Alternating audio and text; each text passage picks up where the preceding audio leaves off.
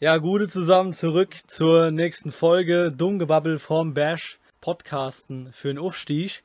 Dieses Jahr hat es noch nicht geklappt. Wir versuchen es weiter. Wir, das sind wieder ich, Lukas und. Gute, Tobi hier. Ja, wir sind wieder da und wollen so ein bisschen auf die Saison zurückblicken. Wir haben es euch ja schon mehrfach angekündigt, weil wir in unserem Gebabbel mehrfach schon immer wieder drauf gekommen sind auf einzelne Spiele und wie die sich so gemacht haben und all diese Dinge. Und das wollen wir im Rückblick eben nochmal ein bisschen genauer uns ansehen. Und äh, das wird heute der Fall sein in dieser Folge.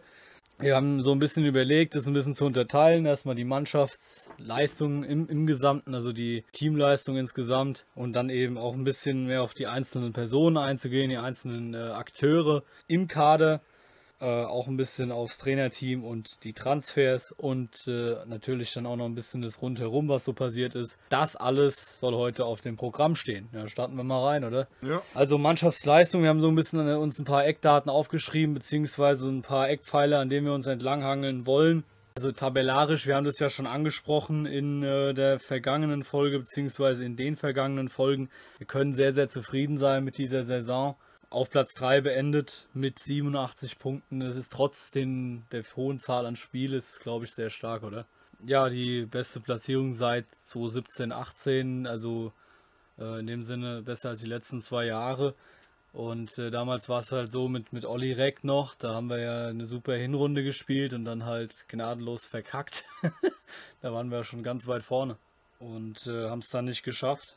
Und vorher war es das letzte Mal so gut in der Meistersaison, beziehungsweise besser eben. Und da haben wir es auch nicht geschafft. ja, genau, die ersten zwei Plätze haben wir seitdem nicht mehr erreicht.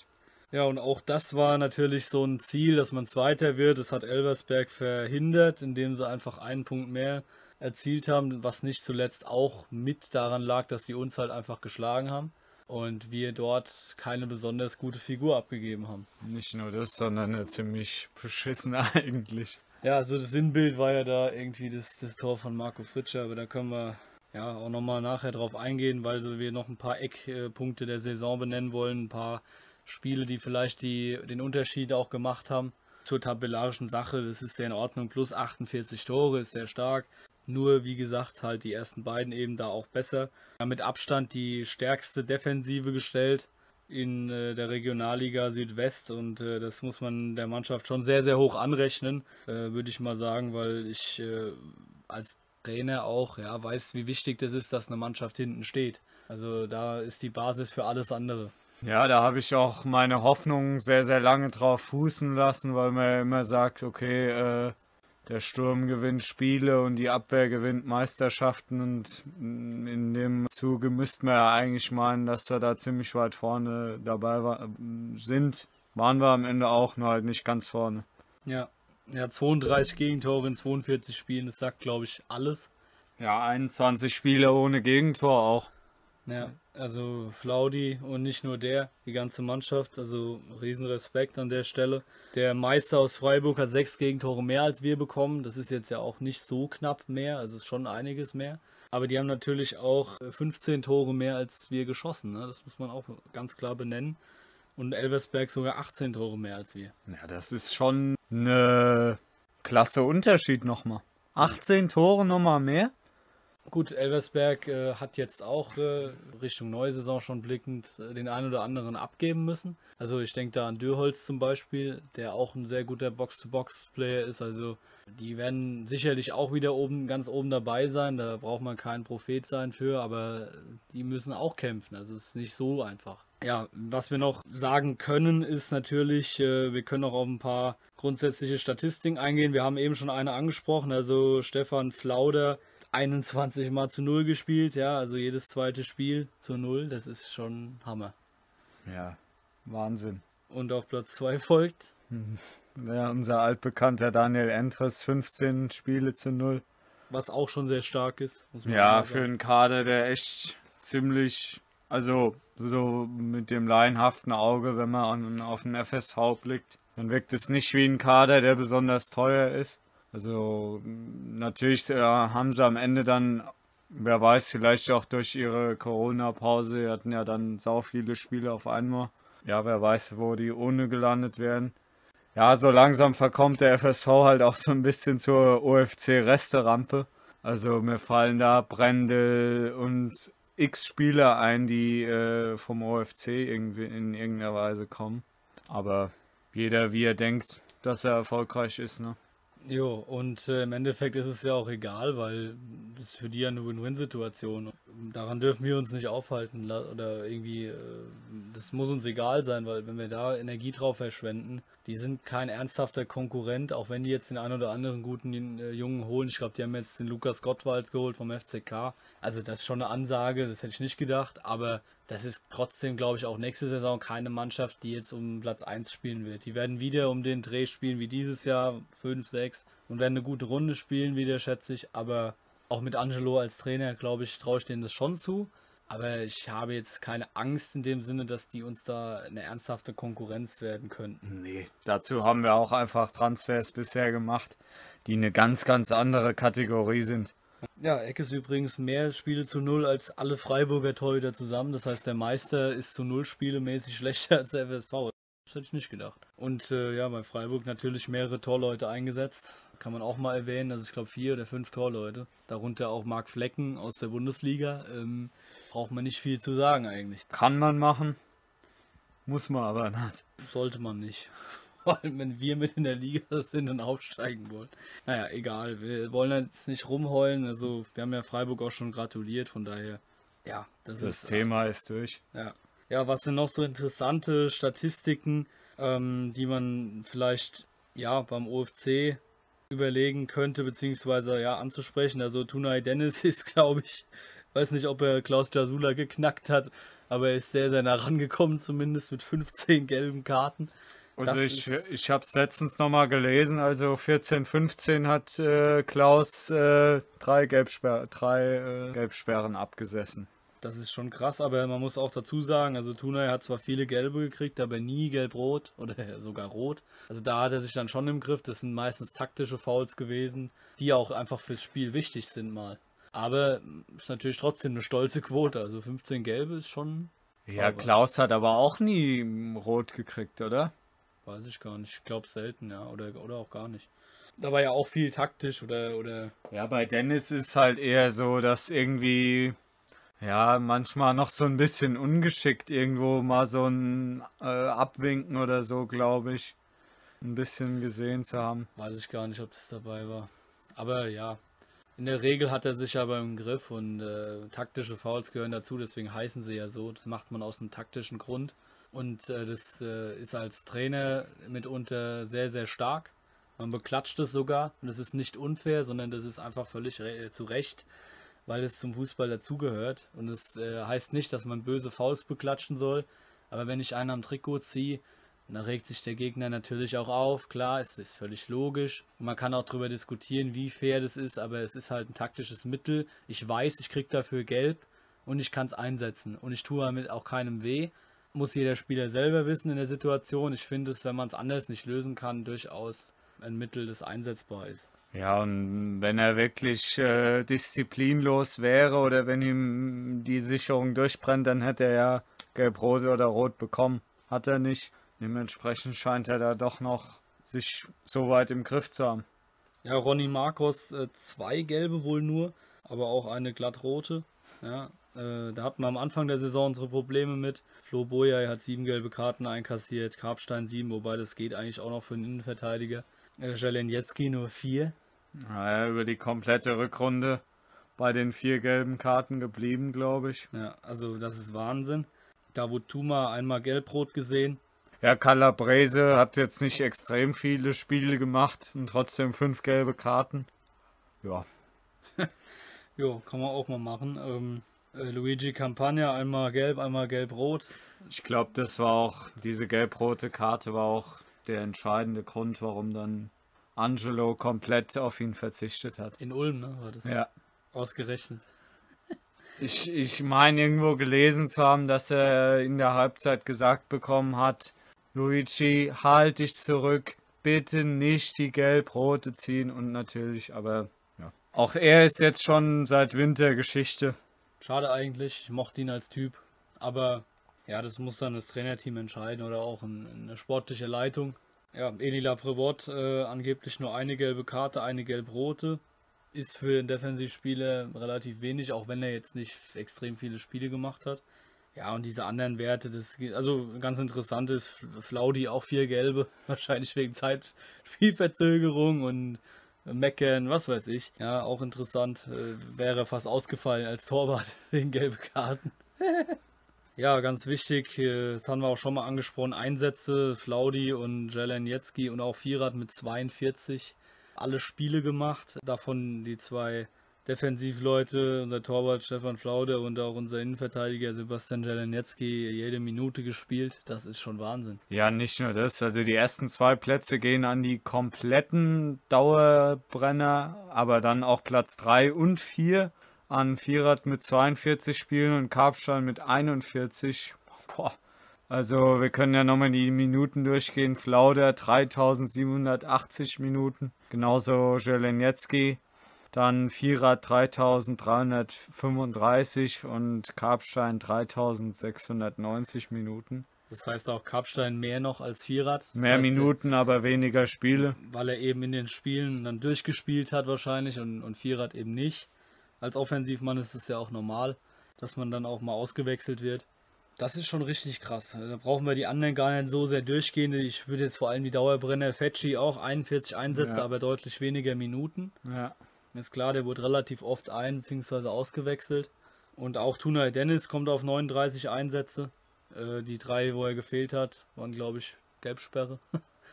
ähm, beziehungsweise, ja, also das kann eigentlich nur Sperre gewesen sein. Weil warum sonst? Und auch ein Florent Boyay und Marcel Sobotta, das wundert mich ein bisschen.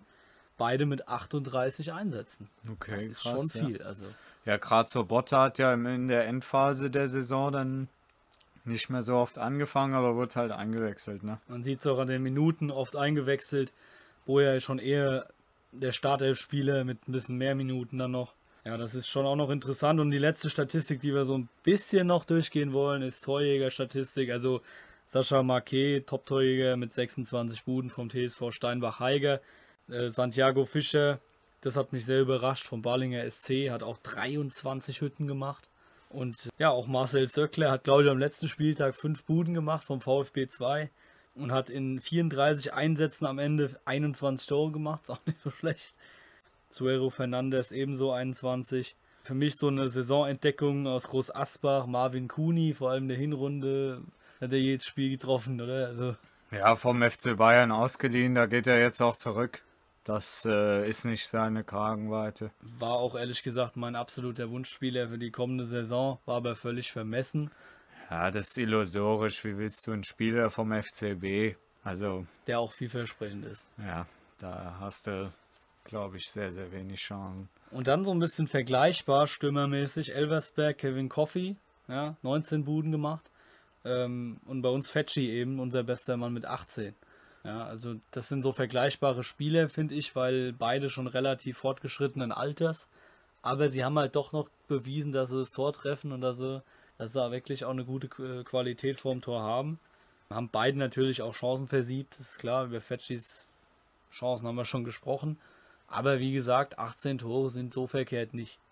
Ja, es ist halt immer die Frage, ob du allein auf die Statistik guckst oder halt auf die Entwicklung. Ne? Also in der Hinrunde äh, war er ja wirklich ein, wie ein Phantom. Fast jedes Spiel, boom, boom, boom, getroffen. Die Entwicklung ist eher rückläufig jetzt. Aber ich glaube trotzdem, dass er äh, wertvoll für uns sein kann. Einfach auch als Anleitung für die jungen Spieler, das darf man nicht unterschätzen. Und tatsächlich unser zweitbester Torschütze ist Tuna Dennis mit neun Toren schon. Das ist echt, das ist überraschend als ja, überrascht dich das? Ja, überrascht mich sehr. Also. Weil als Sechser schießt du normal keine Tore. Gut, er hat auch auf der 8 gespielt, das muss man dazu sagen, und er hat halt einfach so einen, einen absoluten äh, Zuckerfuß. Ja, also für mich, äh, um jetzt schon mal das vorwegzugreifen, ist er unser Mann der Saison. Also, glaube auch unser Topscorer insgesamt mit 15 Vorlagen. Ja, also Klar, vor der Saison hätte man es nicht unbedingt erwartet, aber der Mann ist echt, boah. Waren sogar 16 Vorlagen in der Liga und äh, die neun Buden plus das Freistoßtor im äh, Hessen-Pokal noch.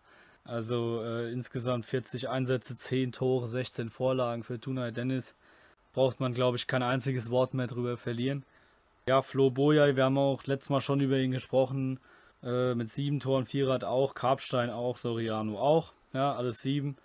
Und äh, Hussein Basic, den nehmen wir noch mit. Die anderen lassen wir jetzt mal raus. Hussein Basic, fünf Tore. Das ist auch stark für den jungen Mann, dass er einige Buden gemacht hat, doch auch. Ja, unter anderem in Homburg das Entscheidende. Ja. Ja, dann kommen wir mal zu den Einzelspieleranalysen, was wir uns ein bisschen noch zurechtgelegt haben. Also tatsächlich fangen wir mal so chronologisch an, dass wir die Position durchgehen. Also im Tor unser absoluter ja, Dauerbrenner Stefan Flauder kam vor der Saison von Viktoria Berlin, wo wir auch gesagt haben, oh guck mal da, Torwart, groß, sehr schön, aber auch schon nicht mehr ganz so jung. Aber der hat mich wirklich positiv überrascht und ist ein absolutes Alpha-Tier auf dem Platz, ist sehr, sehr laut und das hat man wirklich gehört, selbst im Homburger Wald. ähm, also der hat, mir, hat mich wirklich überzeugt. Was, wie du es siehst, oder? Ja, ja, äh, in den größten Teilen sehe ich das ähnlich. Also, ja, jetzt gegen Ende war es dann ab und zu so, dass er nicht die Glanztaten gezeigt hat, wie vielleicht ein Trabant letzte Saison. Aber an und für sich, es ist, also die Statistik ist halt so unfassbar. 21 Spiele ohne Gegentor. Da kannst du nicht groß gegen argumentieren, auch wenn es in Steinbach natürlich scheiße aussah und zwei, drei Dinge vielleicht hätte er halten können, aber hey. Ist halt auch beim Torwart führt ein Fehler halt auch direkt zum Gegentor in der Regel und ähm, deswegen, also ich habe selten so einen starken Torwart beim OFC gesehen. Egges in seinen besten ein, zwei Jahren vielleicht. Und äh, klar, Wulle war früher auch sehr, sehr stark, war ich ja auch schon dabei. Aber das ist schon, äh, das ist schon so eine Kategorie, finde ich, an, an Torwart von, von der Stärke her. Also Bull ist natürlich dritte Liga gewesen, es war schon nochmal eine andere Hausnummer, aber ähm, allein wie der die Mannschaft führt, ich weiß, äh, dass das jetzt wieder ein bisschen überheblich klingt, aber ich habe durchaus Ahnung, wie es im Fußball läuft. Und wenn du hinten jemand drinstehen hast, vielleicht ist es wie ein Dominik Trabant auch halt einfach ist von seinem Typ her, der halt nichts sagt, dann passiert auch nichts. Du musst da hinten einen Typ drin haben, der die Fresse aufmacht, auf gut Deutsch gesagt. Und jetzt mal ganz ehrlich und Klartext geredet. Der die Mannschaft führt, der die Mannschaft ordnet, der gerade junge Innenverteidiger da hinten auch ein bisschen führt und koordiniert und denen einfach das Gefühl gibt, da ist jemand da, der hat unglaubliche Präsenz. Und das war der Grund, warum Dominik Trabant null Spiele gemacht hat. Null. Nicht seine Qualität, einfach wie er ist auf dem Platz. Das ist meine Überzeugung. Und das ist ganz, ganz viel wert. Das, das, das verstehen oft Außenstehende nicht. Und ich bin jetzt kein, äh, kein Trainer. Ich kann nicht, äh, ich rede nicht mit Sreto oder so oder mit Angelo. Aber das ist für mich der Grund gewesen, warum es überhaupt nicht in Frage gestellt wurde, dass das Flaudi im Tor irgendwie steht. Und Trabi überhaupt keine Chance halt eben bekommen hat. Könnte man natürlich sagen, dass äh, du auch eine Ausstrahlung zeigst, wenn du einfach Bälle hältst wenn das so deine Art ist, halt zu führen. Ja, aber ich meine, es haben, es haben jetzt zwei Trainerteams sich für Flauder entschieden. Und ich glaube, wenn es so gravierende Gründe für Trabant gegeben hätte, dann hätte er auch ab und zu mal gespielt, aber. Ja, also Trabant ist halt mir immer aufgefallen, das können wir gleich zu ihm übergehen. Wie gesagt, kein Spiel gemacht. Ähm, letzte Saison war er wirklich nicht schlecht und so, aber er hat halt auch nicht die Strafraumpräsenz und logischerweise ob seiner Größe. Er ist jetzt nicht extrem klein, aber für einen Torwart auch nicht besonders groß. Das war nicht so sein Steckenpferd. Dafür war Trabant auf der Linie halt wirklich saustark und hat auch mal einen Elfmeter halt gehalten. Das war wirklich nicht nur eine. Das hat mir bei ihm gefallen. Ich mag den Jungen auch. Wünsche ihm auch alles Gute jetzt in Hoffenheim wieder verstehe auch gar nicht, warum nur Hoffenheim 2 anscheinend ihnen, ihm ein Angebot gemacht hat. Ich habe schon gedacht, dass da auch andere Regionalligisten drauf gucken. Also ich wünsche ihm das Allerbeste und ja, äh, vorletzte Saison, also jetzt, ja, wo wir mit, mit äh, Daniel Steuernagel rein sind, wo er gekommen war, damals aus Elversberg, da hat es wirklich toll gemacht. Und dann wurde ihm eben Flauder vor die Nase gesetzt und dann ist im Prinzip ein neuer Kapitän da und dann hat er es natürlich schwer, ist klar völlig logisch. Ja, Dann gehen wir weiter. Tramontana brauchen wir nicht viel zu sagen. Logischerweise als Torwart Nummer 4 auch nicht. Oder teilweise auch Nummer 2. Hat ja auch auf der Bank gesessen hin und wieder. Aber er hat halt natürlich keinen Einsatz dann gehabt. Ferajan genauso wenig. Genau, Ferajan war auch ab und an dann auf der Bank dabei.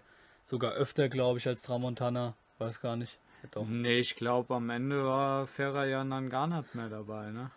Ja, das kann auch sein. Da müssten wir die genauen Statistiken nochmal sehen.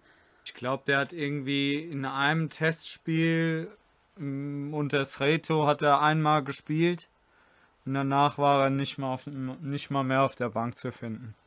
Genau, also wir haben es gerade nochmal in Transfermarkt.de nachvollzogen. Also im Prinzip ist es so, dass er in der Rückserie eigentlich überhaupt nicht mehr im Kader war. Also im, in dem Moment, wo, er, wo Sreto kam, war Ferrajan Geschichte.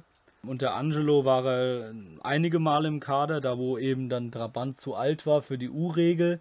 Und sie brauchten einen jungen Torwart auf der Bank, war bei Angelo immer der Verreiern dabei. Und äh, oder fast immer, am Anfang jetzt auch nicht, da war wahrscheinlich Trabi auf der Bank. Das müssten wir jetzt nachvollziehen. Und dann aber in dem Moment, wo es Reto kam, war er nicht im Kader, dann war er noch einmal im Kader gegen Elversberg. Und dann nicht mehr im Kader gestanden. Seitdem und das war eben so eine, so eine Lösung für, ja, dass man einen dritten Torwart hatte zwischendurch, aber es war nicht äh, für beide Seiten nicht so effektiv am Ende. Auch da wünschen wir natürlich alles Gute ja. für den weiteren Weg.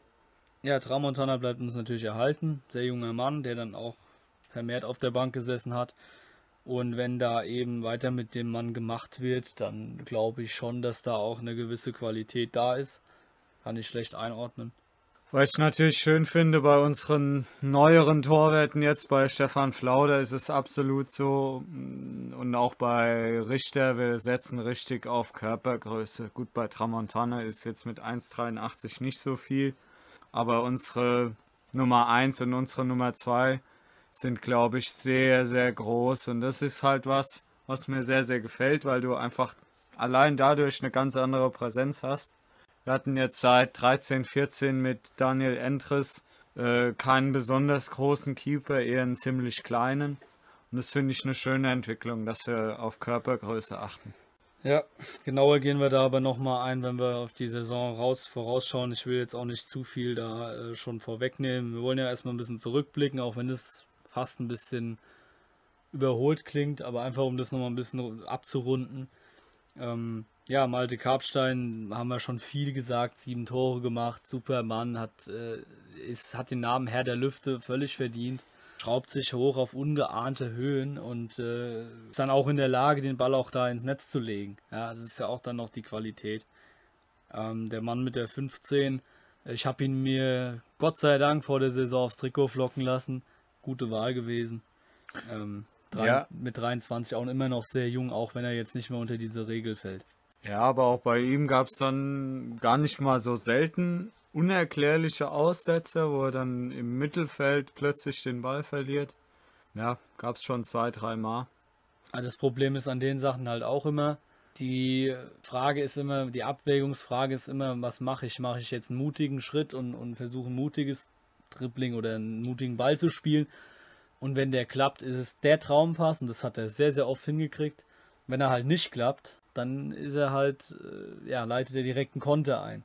Und äh, das ist natürlich schon ab und zu passiert, aber gegen Ende der Saison hat sich das eigentlich total gen Null entwickelt. Da hat er das fast komplett abgestellt. Diese Fehlerchen. Äh, Jelenjetski, um weiterzugehen, der für mich noch bessere Innenverteidiger. Ja. Also das hätte ich vor der Saison auch nicht gedacht, ehrlich gesagt. Ist natürlich auch noch ein paar Jährchen älter als, als Karpstein und hat es sehr, sehr, sehr, sehr souverän gemacht. Ist ein absoluter Brocken hinten in der Defensive und äh, als Pole da so zu, zu funktionieren, in einem, in einer, es ist für ihn ja auch nicht, nicht alltäglich dann mit Deutsch und so und also das hat wirklich, hat mir sehr, sehr imponiert. Hat zwar nur dreimal getroffen, aber in der Abwehr ein absoluter Fels.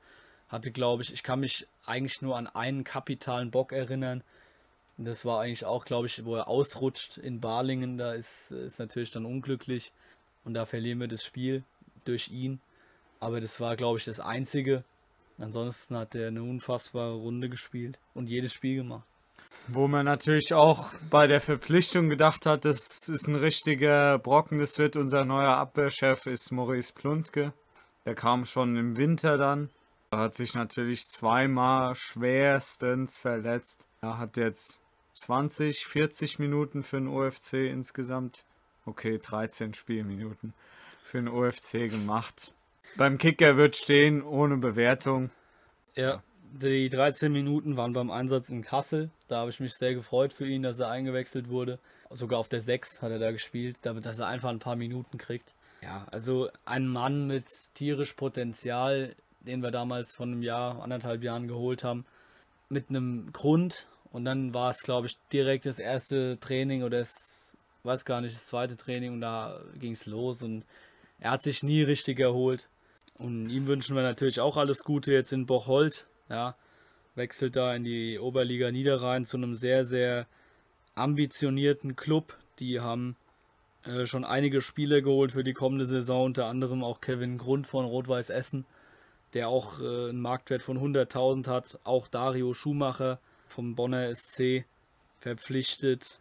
Also da sind einige, Marcel Platzek, auch von, von Essen, ist ein absoluter Haudegen von Rot-Weiß Essen.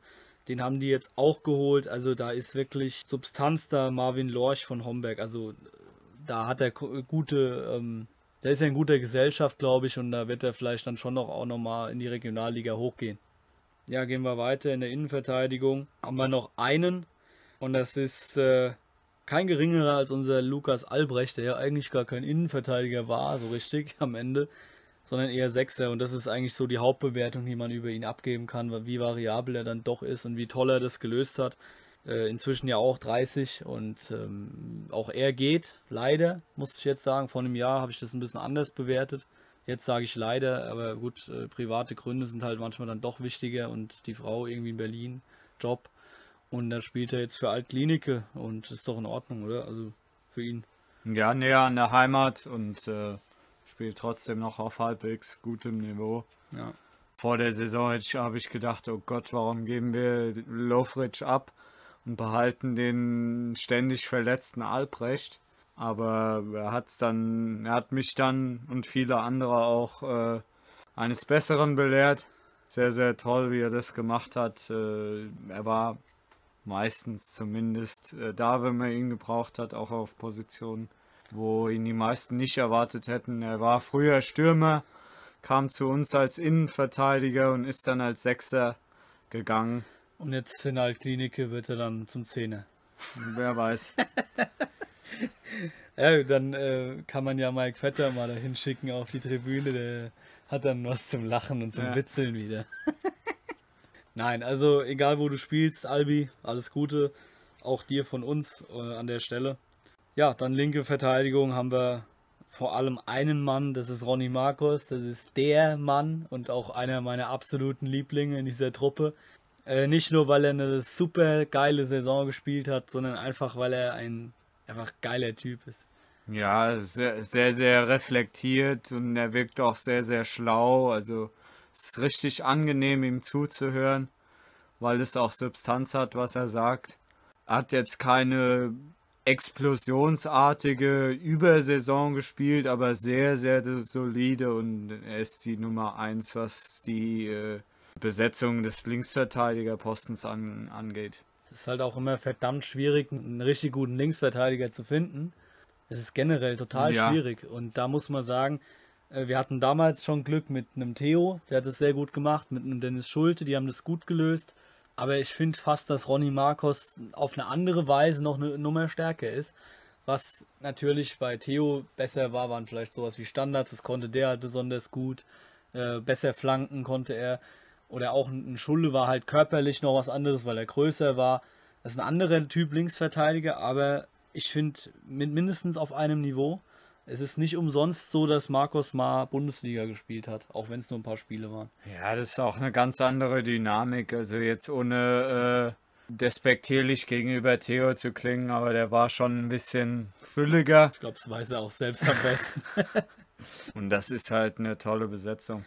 Ja, Markus äh, ohne Tor geblieben, leider. Feiern kann er, auch jubeln kann er. Äh, drei Vorlagen gegeben in 36 Einsätzen. Das ist schon auch eine, eine ordentliche Quote, aber ich glaube, bei den Vorlagen kann er noch ein bisschen was machen. Ja, das, das ist schon eine Quote, die man auch nach oben schrauben kann. Als Außenverteidiger definitiv. Ja, was kann man links? Ja, wir können, wenn man links schon ist, dann machen wir mal links weiter. Also, wer kann links hinten spielen? Das ist erstmal Francesco Calabrese. Der hat am Anfang ein paar Spiele gemacht war dann auch verletzt und war dann schnell raus und äh, dann war er nochmal verletzt und dann kam er auch gar nicht mehr rein. Nee, dann war er überhaupt nicht mehr auf dem Schirm. Ja, also das finde ich schade, weil er hat am Anfang sehr, sehr gut gespielt, die ersten Wochen. Hat mir sehr imponiert, auch als Typ. Ist ein Offenbacher Junge, ist wirklich, nicht nur, dass er in Offenbach geboren ist, auch einfach diese Mentalität, diese, diese Art, dieses unterschwellige Italienische, was man bei ihm, das, das liebe ich sowieso. Und äh, ja, auch ihm äh, für die Zukunft alles Gute, wo auch immer er jetzt hingeht. Ja, manchmal soll es halt nicht sein. Das ist halt so im Fußball. Man darf dem auch nicht hinterher trauern. Ich kann mir vorstellen, dass er jetzt zum äh, FSV auch geht, tatsächlich, zum, zu Angelo. Ah ja, ich ja, klar. glaube, dass Angelo ihn auch unbedingt wollte bei uns. Und es, es wäre auch die, die, die, absolut sinnvollste Lösung für alle Seiten. Fände ich auch nicht schlecht. Also natürlich äh, wünscht man dem FSV keinen guten Spieler oder Trainer. Und äh, ja, ich würde es auch lieber woanders sehen, aber man muss ja auch mal pragmatisch denken und äh, ich kann mir das schon sehr gut vorstellen. Naja, die spielen da drüben auf annehmbarem Niveau, müssen nicht mal umziehen. Das sind, keine Ahnung, zehn Minuten im Auto. Natürlich wünsche ich dem FSV an für sich als Verein nicht unbedingt das Allerbeste, aber den Personen an sich, ein Angelo Balletta schätze ich sehr, ein Calabrese schätze ich auch sehr. Da sind Personen im Verein, denen ich es persönlich sehr, sehr gönnen würde. Ja, die sollen einfach dort was reißen. Nicht mehr als wir. Genau, nicht, äh, einfach nicht mehr als wir, der Rest ist egal. Ja, dann machen wir weiter. Marco Fritscher hat äh, eins gemeinsam mit, mit mir, ist in Seligenstadt geboren. hat auch noch Vertrag und hat die Runde nicht ganz so viel gespielt. 22 Einsätze, 2 Vorlagen. Auch das ist für einen Außenverteidiger ausbaufähig und nicht nur das, auch die Leistungen. Auch wieder, wir bewerten hier nach unseren Maßstäben, wir analysieren das, was wir sehen. Und ich bin nicht überzeugt von Marco Fritsche und ich glaube auch, dass das auch so botzig nicht ist. Nee, also so gar nicht. Also ich weiß nicht. Unsere ganz subjektiven Maß, äh, Maßstäbe. Natürlich ist da, kommt einem da sofort in den Sinn dieses Eigentor in Elversberg. Aber auch sonst war das nicht so dynamisch, nicht so, ja, überzeugend, wie ich mir das erhofft hatte. War, war dann auch wieder oft verletzt. Es war ja unsere richtige Problemseite rechts hinten. Vetter war verletzt, Fritscher verletzt, Calabrese verletzt. Das war wirklich unsere Achillesferse. Ich kann mir sehr, sehr gut vorstellen, dass Fritscher, dass der Vertrag aufgelöst wird, wenn er den einen neuen Club findet. Vielleicht, wie gesagt, Viktoria Aschaffenburg, das passt für so Leute immer. Und äh, er war ja auch schon in Alzenau. Und ähm, ja, es wurde auch schon überlegt, dass er nach, nach Schweinfurt zurückgeht.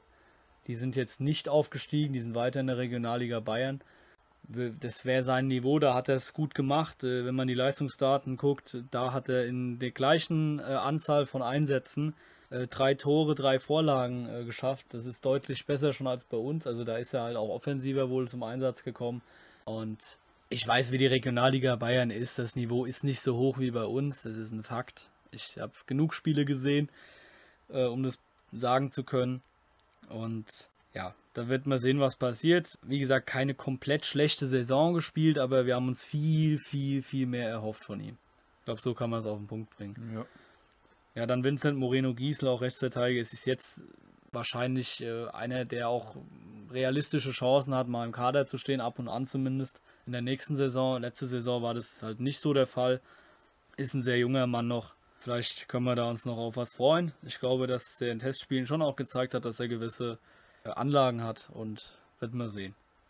Ja, Luka Garic verlässt ja auch den Verein, wie ihr sicher schon mitbekommen habt. Am besten hat er mir eigentlich gefallen, als er so angefangen hat äh, im OFC-Kader. Das ist jetzt schon Jahre her.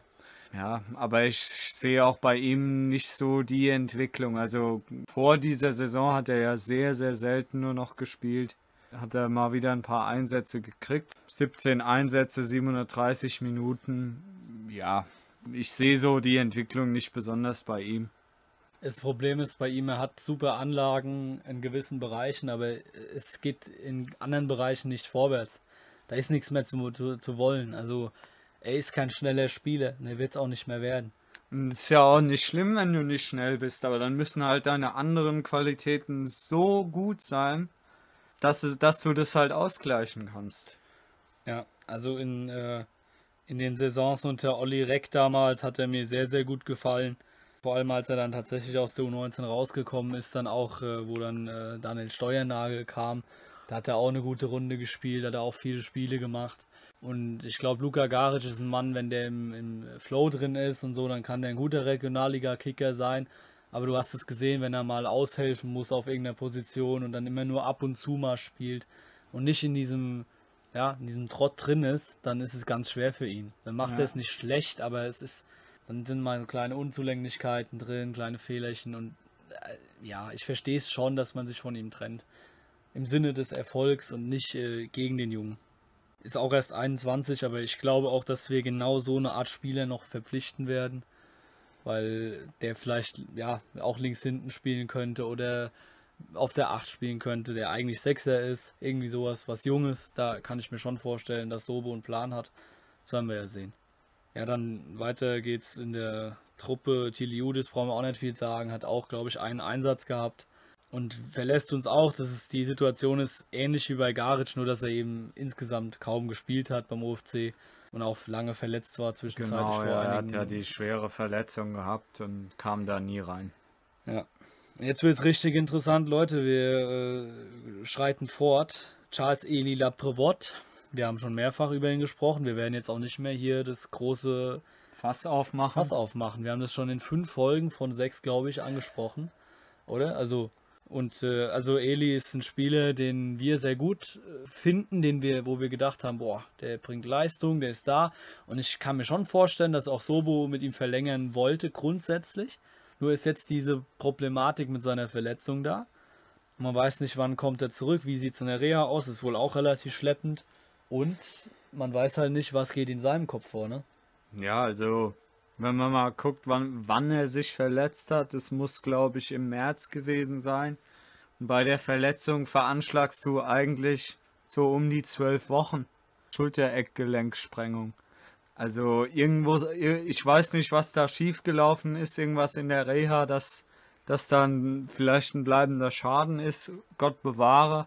Vielleicht ist aber auch irgendwas Persönliches passiert, keine Ahnung. Das ist reine Spekulation, dass er irgendwie sagt, hey, ich will in die dritte Liga, ich, ich sehe mich nicht in der vierten. Und dann würden einige Fans jetzt sagen, und da bin ich auch bei ihnen, dann geh mit Gott, Junge, aber geh. Weil, wer nicht 100% hinter diesem Projekt steht jetzt, den brauchen wir in Offenbach nicht. Und da bin ich auch ganz hart in meiner Analyse und in meiner Wortwahl. Weil du siehst immer, wer keinen Bock hat, wer nicht dahinter steht, das klappt nicht. Das kannst du vergessen. Ja, und wenn, wenn dem so wäre, dass er richtig Bock darauf hätte, dann hätten wir da schon längst Vollzug gehabt. Ja, ich denke auch. Und ich denke, das war so, dass, dass er geht. Also er hat in seinen zwölf Einsätzen uns sehr imponiert und äh, kam ja vom freien Markt, war vorher in Magdeburg. Auch da war er ja schon verletzt gewesen auch.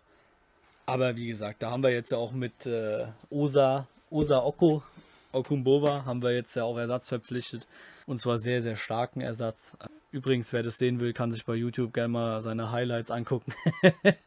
das findet man hundertprozentig. Also da ist schon einiges zu sehen, weil da lässt er aufblitzen in den Szenen, die da gezeigt werden, was der Junge kann.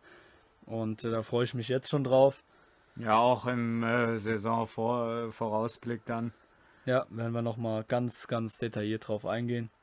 Ja, und dann haben wir vorhin schon angesprochen, deswegen halten wir es auch sehr kurz. Tunay Dennis für uns der Spieler der Runde. Äh, das haben wir vorher ganz kurz besprochen, dass wir gesagt haben, äh, wir müssen ja jemanden küren. Und da werden wir auch nicht um den heißen Brei herumreden. Und da haben wir auch nach einer Sekunde waren wir uns einig, hatten den gleichen Gedanken.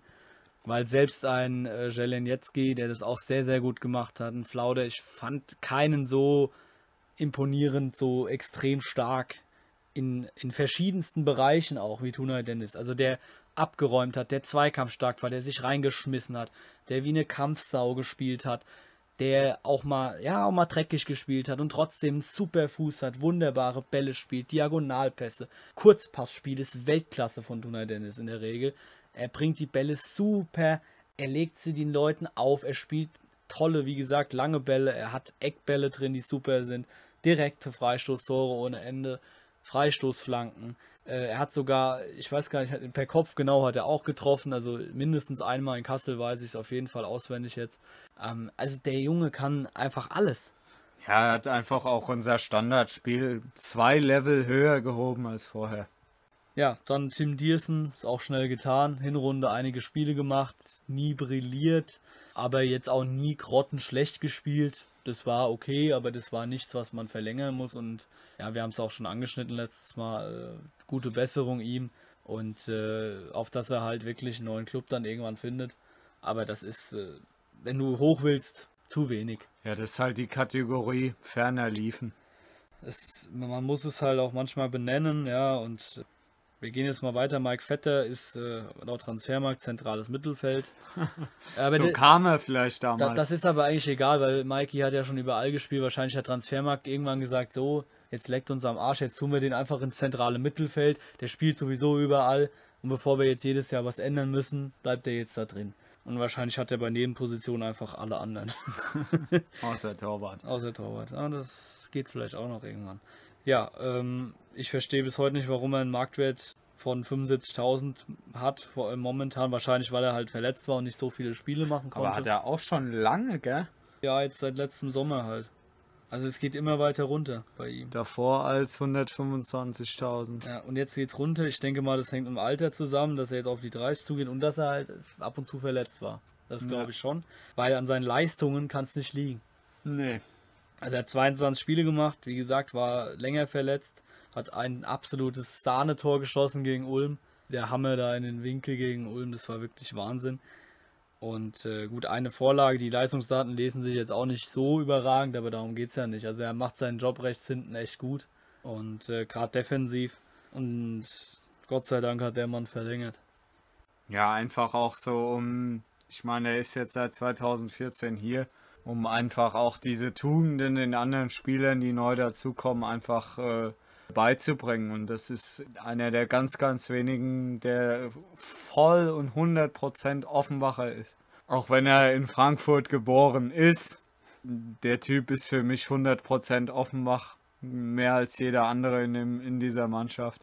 Und da verzeihen wir ihm auch seinen Geburtsort. Ja, das sowieso. Ja, gehen wir weiter auf die Außenbahn. Marcel Sobotta hat, äh, haben wir auch schon mal drüber gequatscht. Also das wiederholt sich alles so ein bisschen. Er hat Leistungsdaten, sind okay. Hat elf Vorlagen gegeben, das ist wirklich sehr guter sehr Wert. Sehr guter eigentlich. Wert, ja. Und äh, immerhin vier Tore gemacht, wobei man sagen muss, äh, das eine war gegen Koblenz, wo Lemmer ihm auflegt, wo sein Fluch beendet war. Dann das zwischendurch war weiß gar nicht, ein halbes Jahr, dreiviertel Jahr. Also er hat am Anfang der Saison relativ früh drei Buden gemacht und hat auch wirklich vorne gewirbelt und dann hat er wirklich ein sehr langes, tiefes Loch gehabt, wo er auch leistungstechnisch sehr, sehr abgefallen ist. Also eine, würde sagen, eine Saison voller Höhen und Tiefen für Sobotta, also wo, wo ich mir mehr erwartet habe und wo ich aber glaube, dass er nächste Saison stabiler sein kann in seinen Leistungen. Ja, Jakob Lemmer, Ebenso das Thema, er hat Spiele drin, da ist er wirklich überragend, siehe Schott Mainz. Und dann waren es eben auch Spiele, wo er, will nicht sagen alleine schuld war, aber wo er eben doch, ja, doch der Faktor war, der dann das Spiel uns genommen hat. Einfach in Freiburg zum Beispiel. Vorne muss der Ball rein und wenn ich sage muss, dann muss der Ball rein, wenn du Regionalliga kickst und auf dem Niveau spielen willst. Ähm, und dann macht er auch noch das, das Foul sehr, sehr unglücklich, ja, aber man muss da auch knallhart in der Analyse sein. So Dinge kosten dich am Ende vielleicht einen Aufstieg. So, und äh, das ist halt, das ist das, was der Junge noch abstellen muss. Der muss diese, ich glaube, er denkt zu viel. Der kann den Ball reinschießen, aber er denkt zu viel nach. Ich glaube, das ist aber auch in der Entwicklung was ganz Normales. Der Junge ist immer noch erst 21 und das ist einfach eine Entwicklung. Klar kann er, den, kann er das Ding vorne abgebrüht machen, dann steht es 3-1, wir gewinnen in Freiburg. Aber auch, auch daraus lernt ein junger Spieler und dann macht er es vielleicht halt nächste Saison, macht er das Ding halt rein. Ich sehe das gar nicht mal so negativ. Das ist einfach eine Gesamtentwicklung in der Mannschaft. Und es jetzt an einem Spieler in dem einen Spiel festzumachen, wir haben es ja auch schon öfters gesagt. Nee, geht nicht. Am Ende haben wir haben sechs Punkte gefehlt und die hätten wir auch in den Spielen gegen die nicht Top-Teams holen können. Und dementsprechend will ich da auch nicht groß auf ihn einhacken. Nee, und ist auf jeden Fall ein Spieler, der noch äh, sehr, sehr viel leisten kann nächste Saison, in den ich auch meine Hoffnungen setze, dass er, wenn es von der Bank ist, entscheidende Impulse setzt, so wie gegen Koblenz zum Beispiel. Ja, ich hoffe mir halt eine ähnliche Rolle, wie so Hussein Basic dieses Jahr schon gespielt hat. Das wäre natürlich überragend. Ja, das wäre stark. Und wenn es weniger ist und er aber dann entscheidende Dinge auflegt, dann ist es, wie gesagt, gegen Koblenz, wo er die Linie da entlang tanzt. Genau, ja. Das war überragend. Also, dass er das Potenzial hat, darüber brauchen wir nicht zu reden. Serkan Vierat auch für mich einer der drei, vier, fünf besten Leute dieser Saison bei uns, weil er einfach super, ja, konstant spielt. Und äh, bei ihm ist nie so ein Leistungsloch gewesen, dass man gesagt hätte, der spielt heute schlecht. Also maximal war mal irgendwie so, naja, heute geht nicht ganz so viel, aber er war immer präsent. Er wollte und dieses Bild in Homburg, weißt du, welches ich meine, wo die Jungs aus der Kabine kommen, wie er da die, Mhm. den Jungs einheizt. ja, ja. Das ist der Serkan Vierat, der, der neue. der neue Serkan Vierat, nicht der von damals, sondern seit er wieder da ist. Er ist zum Mann gereift und er, ist, er zeigt es auch. Und er ist mir auch viel sympathischer geworden dadurch, durch diese unfassbare Mentalität, die er entwickelt hat und auch diese Qualität, die er abruft. Und er hat auch viele, viele Standards gebracht, äh, gerade im, im Torrückblick, äh, wenn man sich das mal anguckt, die dann zu Toren führen. Also viele Eckbälle, die dann wirklich auch auf dem Kopf von Malte Karpstein landen oder Flo Boyai oder ist egal. Also er hat schon viele Dinge auch vorbereitet. Wir können es ja mal ganz genau angucken. Und zwar hat er, äh, hat er neben sieben Toren, was auch schon ganz gut ist, hat er vor allem zwölf Dinge hervorgelegt und das ist ein guter Wert. Definitiv.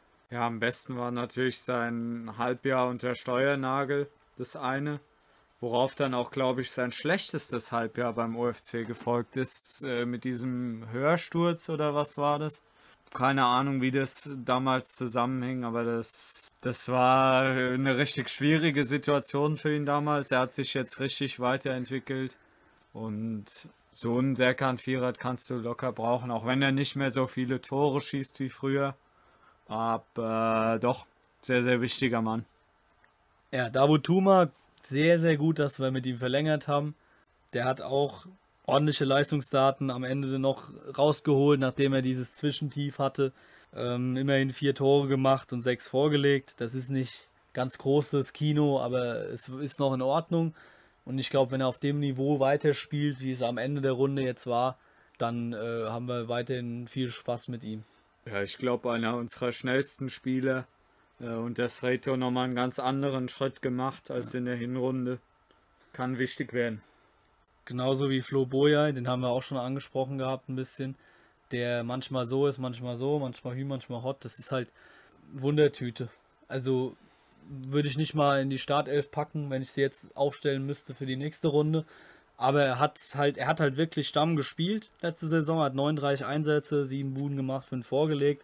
Ist jetzt auch nicht verkehrt und ist auch ein Spieler, den wir definitiv gebrauchen können, der eine Qualität besitzt. Ich bin nur ein bisschen fast verärgert, weil ich glaube, dass der Mann noch viel, viel mehr drauf hat, als der uns zeigt. Ja, das ist ja immer das, warum man sich besonders ärgert. Wenn man weiß, der Typ kann eigentlich viel mehr und ruft es dann halt nicht ab, keine Ahnung, weil er keinen Bock hat. Ich glaube, einer nach Soriano, der, der Mann mit dem höchsten Marktwert. Ja, also auch er kann richtig, richtig gut Fußball spielen, aber oft hat dann halt irgendwie so die Körpersprache gefehlt. Das kannst du von außen nie einschätzen, woran liegt es. Braucht er mehr Vertrauen vom Trainer oder ist irgendwas privat? Kannst du natürlich alles nicht sagen, aber ich hoffe mir da schon eine deutliche, deutliche Steigerung von ihm. War natürlich auch schwierig für ihn als, als äh, Ausländer, als, ähm, ich weiß nicht, ich glaube Engländer beziehungsweise auch Albaner, ist ja beides, äh, hier Fuß zu fassen, gerade in dieser Zeit, kannst nicht so viel unternehmen und so, es, es ist natürlich schwierig. Ja, für die Zugänge, die, die auch La Provotte kam im Winter. Ja, da war, ging ja gar nichts hier in Deutschland und da kannst du außer Training und nach Hause gehen, war da nicht viel. Vielleicht sind sie auch deswegen nicht so richtig warm geworden gegen, gegenseitig, ich weiß nicht. ganz anders sieht es aus. Viel positiver ist Dennis Hussein Basic, ist 19 Jahre alt. Das ist echt sehr, sehr jung. Und äh, was der Junge leistet, also Wahnsinn. Krass. Ja, also ein Rohdiamant, anders kann man es nicht sagen. Schnelligkeit, Technik, Passspiel. Äh, also wenn ich da an lange Bälle denke, die der Junge spielt, aber auch Tore jetzt gegen Homburg, also fünf Tore, fünf Vorlagen in 26 Einsätzen als 19-Jähriger. Boah. Wenn man mal überlegt, dass er in der Hinrunde nicht so oft gespielt hat. Das war vor allen Dingen in der Rückrunde, wo er dann fast jedes Spiel von Beginn an gemacht hat. Also, ich will, ich will es nicht beschreien, aber ich glaube, das ist unser größtes Talent seit sehr, sehr langer Zeit. Vielleicht seit Seppelrode. Schwierig zu sagen. Ähm, also er hat tatsächlich in der Liga 25 Einsätze und da fünf Buden, fünf Vorlagen ist echt ein super, super geiler Wert für einen Achter. Und es ist ja auch sowas, er ist ja nicht nur ein Achter, er kann ja auch äh, auf der, also beziehungsweise Zehner, das ist ja im Prinzip dasselbe in dem Moment. Wir, wir sind ja sehr, sehr variabel, das ist ja dann auch im Anlaufverhalten, wird es ja oft zur 10. Ja, ähm, oder halt auch manchmal zur 6 fast. Also er kann da im Zentrum alles spielen, er kann aber auch auf dem, auf dem Flügel spielen. Und das ist der, das könnte der auf jeden Fall. Mit seiner ja, Schnelligkeit. So, ja. ja. Er könnte sogar als hängende Spitze spielen. Er ist schnell oder auch als Stürmer. Er hat, er hat Abschlussqualitäten, du hast es ja in Homburg gesehen. Ja, wir, und wir, ja. haben, wir haben es sehr gut gesehen vor Hintertorperspektive. Und äh, entsprechend war unser Jubel sehr, sehr groß. Und äh, haben wir auch gedacht, wer war das? Es war Hussein Basic. Ja, also auf, auf den Jungen können wir uns weiter freuen. Herzlichen Glückwunsch zu einer super ersten Profisaison. Ich habe noch Sobo im Ohr vor der Runde. Er könnte schon noch ein wichtiger Faktor werden, diese Runde, und könnte vielleicht auch einige Spiele machen. Irgendwie so hat er es formuliert in der Art. Da dachte ich mir so, naja, warte mal ab. Ist ein sehr junger Mann. Das traue ich ihm nicht zu. Ja, und da war ich eben auf dem falschen Dampfer. Ja, also für mich ein riesen, riesen Kandidat, trotz großer Konkurrenz, dass der nächstes Jahr in der Startelf steht. Punkt. Ja, also wenn ich sie jetzt machen müsste, wäre er drin, auf jeden Fall. Dann gehen wir in die Sturmreihe. Unser wertvollster Mann, offiziell zumindest, äh, Elia Soriano, hat gezeigt, warum. Und zwar gegen Ende der Runde vor allem nochmal. Und zwischendurch hat er auch eine ganz gute Phase gehabt, aber vor allem am Ende hat er halt eben ja, im, März war ganz gut. Dann hat er sich nochmal zwischendurch ein bisschen verletzt und die letzten Spiele, dann war er nochmal da. Also mit sieben Toren, einer Vorlage in 30 Einsätzen, keine Riesenquote jetzt, aber es ist auch nicht, nicht schlecht gewesen und er hat auch gezeigt, dass er im Spiel hilfreich sein kann. Wir hatten es letztes Mal schon angesprochen, das ist, glaube ich, das ganz Relevante. Dann nehmen wir Fetchi gleich mit in die Bewertung, der mit 18 Toren zwar die bessere Quote hat, und auch fast gleich alt ist, beziehungsweise seit heute gleich alt ist. Soriano, heute Geburtstag, herzlichen Glückwunsch an der Stelle. Zumindest nehmen wir es heute auf. Also wenn ihr es hört, hatte er schon Geburtstag natürlich. Man muss sagen, Fetschi hat sich so ein bisschen, naja, nicht zurückentwickelt, aber nachgelassen und Soriano nicht. Man muss natürlich mal gucken, wie viele Spiele hat Fetch gemacht. Nämlich 41. Und das ist natürlich auch nochmal was, was du in die Quote einberechnen musst. Ja, Soriano mit 30, das sind elf weniger. Und äh, ich denke, das kommt auf eins raus mit dem Wechseln, ein ausgewechselt. Also im Verhältnis hat es, glaube ich, schon äh, gezeigt, dass äh, man auch zu Recht mit Soriano verlängert hat. Ich habe es im ersten Moment nicht verstanden. Warum verlängerst du mit dem alten Schirmer? Statt einen neuen Jungen zu holen. Aber ich glaube, gerade gegen Ende der Saison, was mir immer besonders imponiert hat, waren seine Ballannahmen unter Bedrängnis mit der Brust unter anderem. Also das ist schon was, was du auf dem Niveau ziemlich selten siehst. Und wenn der jetzt seine Körperlichkeit, seine Dynamik zurückgewinnt, dann ist es für mich kein Viertliga- und auch kein Drittligastürmer. Ja, also zweite Liga packt er, glaube ich, nicht mehr allein wegen seinem Alter jetzt, aber aber er wäre zumindest ein ordentlicher Drittligastürmer, wenn er topfit ist. Und das heißt halt im Umkehrschluss, dass er in der Regionalliga definitiv nicht nur zweistellig treffen kann, sondern für mich auch äh, ein Kandidat ist, der Richtung Torjägerkrone gucken kann, wenn er fit bleibt. Und äh, gut, da haben wir jetzt Konkurrenz dazu verpflichtet. Da ist schon saftig Konkurrenz im Angriff, aber das machen wir dann auch das nächste Mal im Ausblick noch ein bisschen mehr. Genau, äh, die letzten zwei, Abu Bakar Kagbo, mit wenigen Kurzeinsätzen immerhin noch ein Tor gemacht gegen Waldorf, haben wir uns sehr gefreut. Hat Vertrag äh, weiterhin, war jetzt wirklich lange verletzt im Kreuzbandriss. Das ist natürlich schwierig für ihn gewesen. Man kann ihn nicht richtig bewerten. Nee, da kannst du einfach sportlich nichts zu sagen. Klar, er hat direkt getroffen, als er die ein, zwei Mal gespielt hat, aber nee, da, da äußere ich mich nicht groß zu. Ja, offiziell ist er beidfüßig, aber sein starker ist der linke. Ich kann mir schon vorstellen, dass, weil er halt auch, ja, sagen wir auf der 10 und auf Außen spielen könnte, dass wir ihn doch behalten. Das wird man sehen, weil da auch schon geschrieben wurde, vielleicht muss er gehen. Das, das, das ist rein spekulativ, da werden wir jetzt nichts zu sagen. Ähm, ich würde ihn gern weiter bei uns sehen, aber. Ja, allein, dass er beweisen kann, dass wir, dass wir ihn äh, nicht umsonst geholt haben, das ist ja, das ist ja Wahnsinn, wenn du da ankommst und dich so verletzt. Ja, das würde ich ihm einfach wünschen, dass er zeigen kann, warum er geholt wurde. Ja, und Moritz Reinhardt als letzten, ja, wurde damals unter Steuernagel und Mehic geholt. Dieses Jahr sechs Einsätze, null Tore, null Vorlagen. Ich denke da an die Hinrunde, wo Fetch, glaube ich, noch gar nicht da war. Ein, zwei Chancen, die er machen muss, die er nicht macht. Ist ein Kämpfer, ist ein Arbeiter, der die Abwehr beschäftigt, ein bisschen auslaugt. Aber das ist kein Stürmer, der, der knipst. Ja, und da hoffe ich ganz ehrlich im Sinne von allen Seiten Beteiligten, dass das äh, Vertragsverhältnis endet. Ja, also klar kann er es aussetzen, haben wir auch in der letzten Folge schon gesagt. So schätze ich ihn aber nicht ein. Und wenn er denn bleibt, dann wird er sehr, sehr wenig Chancen haben, auch noch eine Minute zu spielen bei der Konkurrenz. Also da muss schon viel passieren. Ja, dann haben wir das schon, also schon, haben es inzwischen jetzt dann doch gepackt. Okay, dann wollen wir noch äh, nach dem kurzen analytischen zur Mannschaft wollen wir noch einen kurzen Blick auf die Trainerteams werfen. Also angefangen bei Angelo Balletta und äh, Dennis Bocho, die das für mich sehr, sehr gut gelöst haben. Aber eben dann durch fehlende Ergebnisse und auch äh, fragwürdige Spielweise dann einfach. Und auch Veränderung des Spielsystems, wo man dachte, naja, hm, warum? ich glaube, das war schon auch ein Teil, warum dann Sobo gesagt hat, nee, das beenden wir jetzt im Winter. Trotzdem äh, gilt unser absoluter Dank. Der hat eine völlig neue Mannschaft übernommen nach dieser Horrorsaison 1920. Hat er eine richtige Mannschaft geformt. Er hat eine neue Spielphilosophie eingeimpft. Das äh, hat richtig Spaß gemacht. Unter anderem dann kam die typische Kickers-Depression im Herbst, Winter.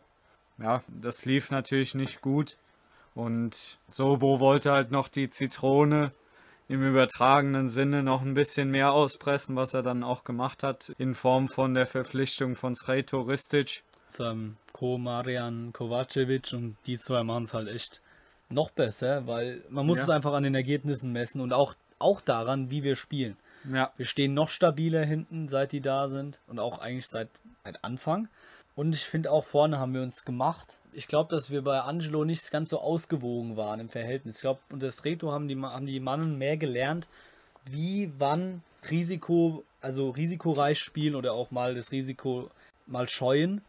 Und äh, wie tief stehe ich, wie verteidige ich, sehr, sehr intelligent, wie schieben die Ketten. Das heißt auch der Sechser, der holt sich die Bälle ab, aber auch nicht immer, was nämlich bei manchen Gegnern total sinnlos ist, weil die, wenn, wenn die zu tief stehen, dann äh, beziehungsweise auch zu hoch stehen und der Sechser rückt dann immer wieder in, in die Kette, dann macht es überhaupt keinen Sinn, dann kommst du ja auch nicht nach vorne. Ja, also es, ist, es kommt immer auch drauf an, aufs, nicht nur wie die stehen, wie laufen die an, wie pressen die.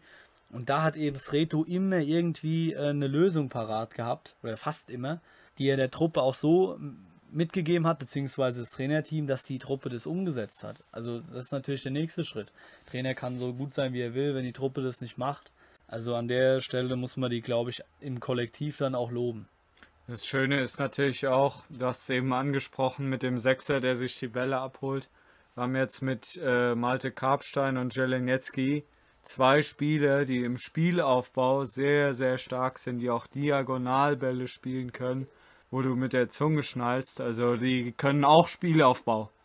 Definitiv. Und äh, wir haben natürlich bei der Kaderplanung hast du letzte Saison schon gemerkt, dass da Thomas Solbotzik sehr, sehr viel Wert auch drauf legt, dass jemand ein komplettes Paket mitbringt. Dass er nicht nur mit einem Fuß spielen kann, dass er nicht nur Kopfbälle kann, sondern dass er auch eine tolle Spieleröffnung hat, dass er ein gewisses Maß an Übersicht mitbringt und auch an Körperlichkeit. Guck dir die Brocken an da hinten drin zum Beispiel, ja. Ähm, also es gab ganz viele Dinge auch in der Transferpolitik, die uns sehr gefallen haben, schon letzte Saison und jetzt die uns wieder gefallen aktuell.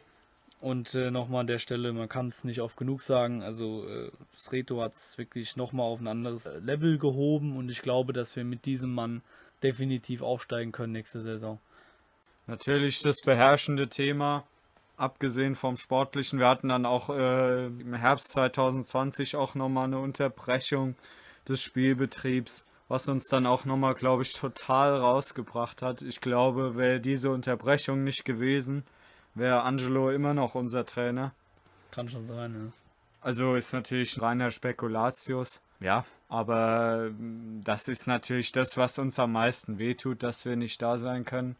Am Ende steht natürlich äh, der Erfolg des Vereins über allem und wenn wir jetzt aufgestiegen wären, dann hätten wir, gesagt, hätten wir uns mitgenommen und gesagt, hey, nach acht Jahren kann man auch langsam mal hoch, aber irgendwo ist man dann insgeheim doch froh, dass man ja den Aufstieg jetzt nicht gemacht hat, ohne dass wir dabei sind. Also das äh, hätte schon irgendwo wehgetan und wir hoffen einfach, dass es jetzt wieder bergauf geht, dass wir passend jetzt zu unserem Verein bergauf, dass wir wieder hochlatschen können. Genau. Und zwar in halbwegs normaler Manier und äh, möglichst auf der Waldemar, dass man einfach wieder das Erlebnis hat, was wir und ich glaube auch, dass wir, dass die Leute danach dürsten und dass die, dass das Stadion voller wird als vorher und äh, wenn es wieder geht und ich glaube, dass die Stimmung auch besser wird als je zuvor. Einfach weil jeder so Bock hat, so überquellt vor Sehnsucht und also ich weiß nicht, wie es euch geht, aber ich glaube, ich werde äh, die eine oder andere Träne verdrücken, wenn ich dann wieder dort stehe wo ich hingehöre, wo wir alle hingehören. Und da, da ergibt sich dann eine richtige Symbiose aus Fans und, und Mannschaft. Wir treiben die noch mehr an. Und ja. dann steht uns nichts mehr im Wege. Diese Energie zu spüren, das ist wirklich, das ist ein energetisches Feld, das hast du sonst nicht. Das merke ich, das spüre ich sonst bei nichts. Und das meine ich wortwörtlich so, egal wo ich bin, egal was für ein Fußballspiel, und sei es äh, im Westfalenstadion, es ist völlig egal auf der Süd. Es ist scheißegal. Ich krieg dieses energetische Feld. Diese Energie spüre ich nicht. Nee, weil du auch in Dortmund bist du, kannst du gar nicht nah genug dran sein. Weil dieses Gebilde einfach viel zu riesig, viel zu große Distanz ist. Du stehst da oben. Die Spieler sind meilenweit weg und auf dem Bash, da stehst du halt klar nicht komplett am Spielfeld wie in England, aber das ist trotzdem was dadurch, dass du auch diese längliche Gerade hast, da sind alle ziemlich nah am Spielgeschehen dran. Und das ist ein viel besseres Anpeitschen als äh, für mich als in der Kurve. Also das ist viel besser und du kannst auch die Gegner, Schiedsrichter besser verunsichern und auch mal einen Spruch drücken. es, es gehört einfach dazu. Und äh, da meine ich jetzt nicht damit, äh, irgendwie, irgendwie Zeug rumzuschmeißen, das braucht man nicht, aber einfach, dass diese, diese, dieser Hexenkessel und dass die Gegner auch wirklich Schiss haben, zu uns zu kommen. Weil sie wissen, da ist eine rote Wand und die peitscht diese Mannschaft an. Und es die, wie du schon gesagt hast, das verschmilzt dann so und die, die rennen dann, obwohl sie gar nicht mehr können, wie Capo damals glaube ich, treffend formuliert genau, hat. Ja. Da merkst du vielleicht den ein oder anderen Krampf nicht in der Wade. Irgendwie so, ne? Rennst einfach weiter, weil du diese Stimmung, diese Energie einfach aufsaugst und in dir drin dann hast als Spieler. Und wenn wir das wieder haben und wir hoffen super krass, dass das wieder läuft nächste Runde, und dann machen wir hoch. Und äh, damit wollen wir unseren Rückblick mit einem kleinen Ausblick eben beenden. Falls ihr noch Fragen irgendwie offen habt, die wir vielleicht noch in einem anderen Podcast beantworten sollen, zur letzten Saison oder sonst auch anderweitig, dann könnt ihr uns auch gerne mal schreiben oder in die Kommentare das packen.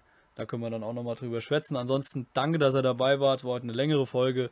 Wir verabschieden uns wieder. Bis zum nächsten Mal dumm babbeln. Und äh, wir podcasten für den Aufstieg nächstes Jahr sind wir dran. Bis dahin. Ciao.